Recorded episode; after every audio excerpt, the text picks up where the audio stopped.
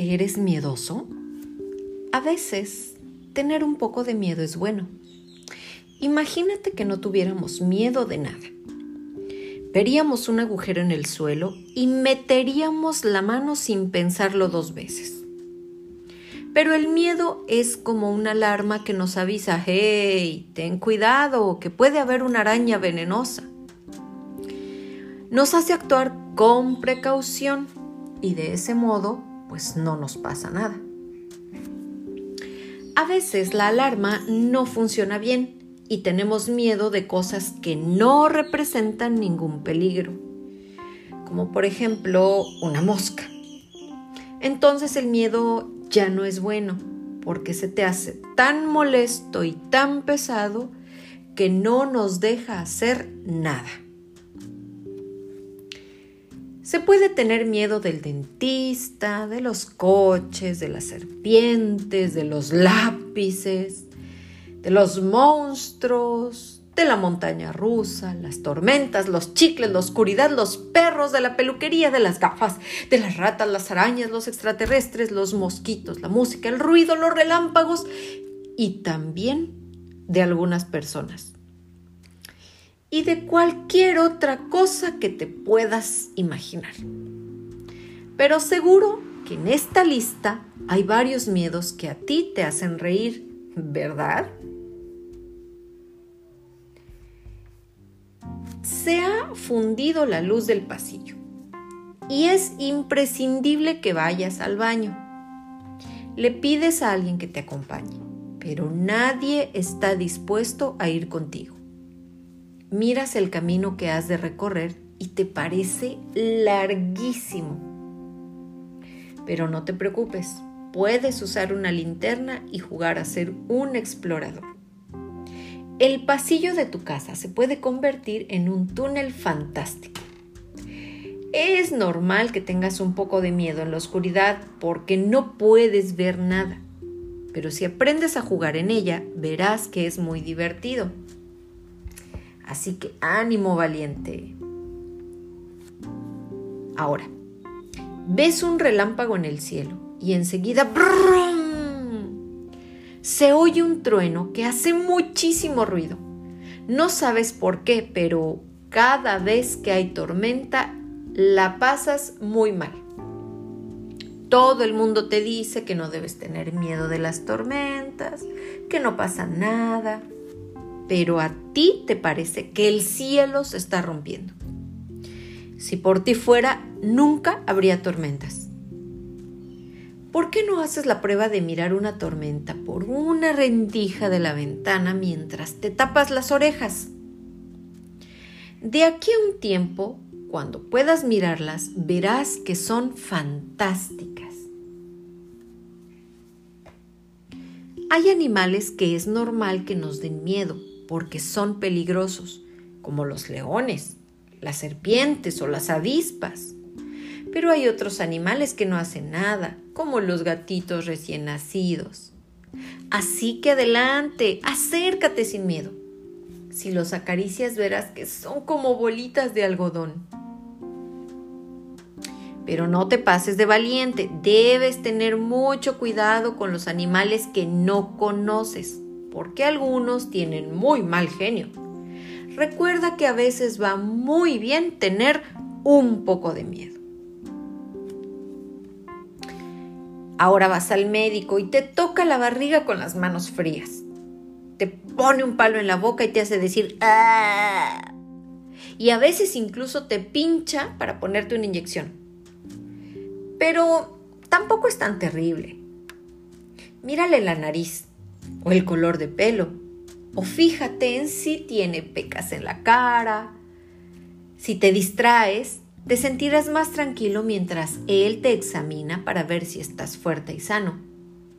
Y si le cuentas que te da miedo, el médico tendrá más cuidado. Seguro que es muy amable y cariñoso. Y cuando te vas a la cama muy cansado, cuando ya hace un buen rato que estás durmiendo, y de pronto, ¡ay! Una pesadilla horrible te despiertas de golpe temblando de miedo. Necesitas que alguien te abrace y te proteja.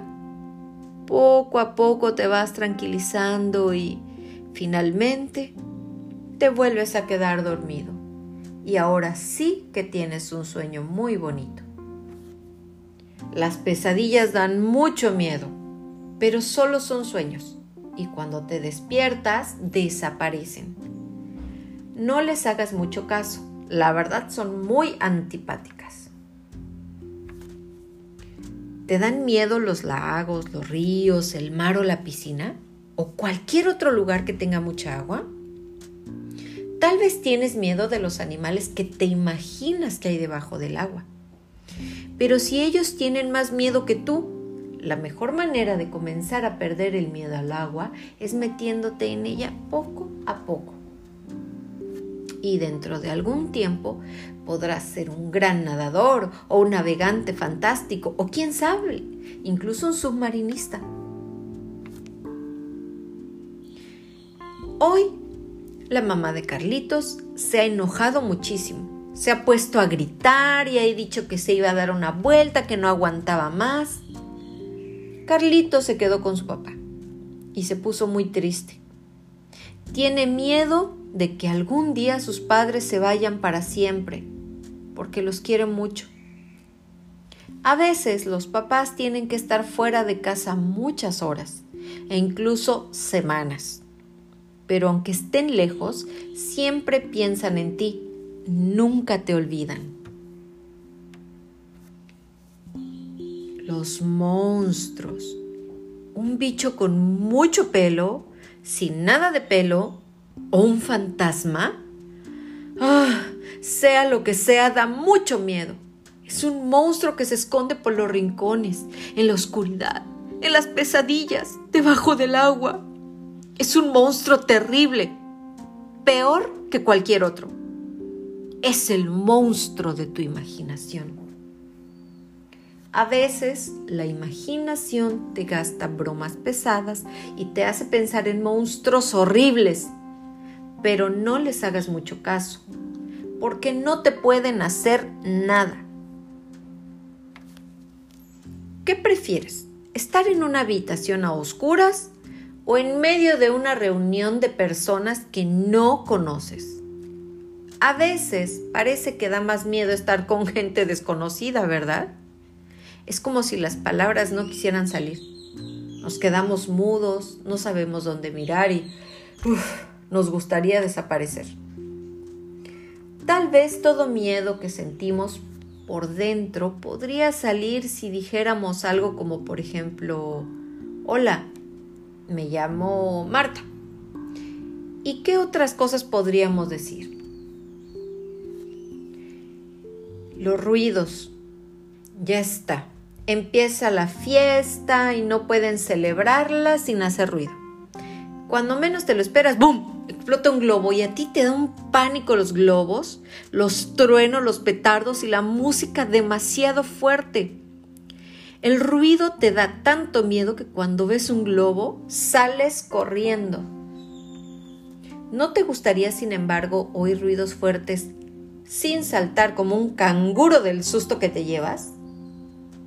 Y si para comenzar intentas acostumbrarte a los ruidos más flojitos, podría ser divertido.